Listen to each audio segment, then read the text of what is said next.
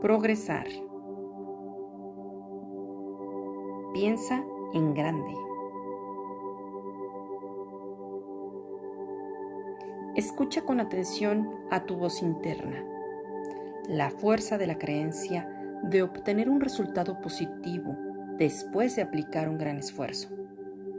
Como consecuencia, aparecerán o se generarán ideas que te dirán que tal vez debas abandonar esos esfuerzos o que el esfuerzo fue en vano, entre otras más.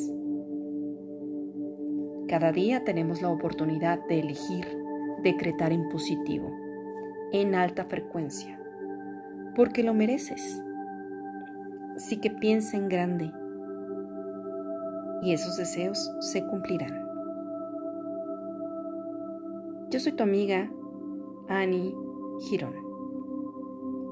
Gracias, gracias, gracias.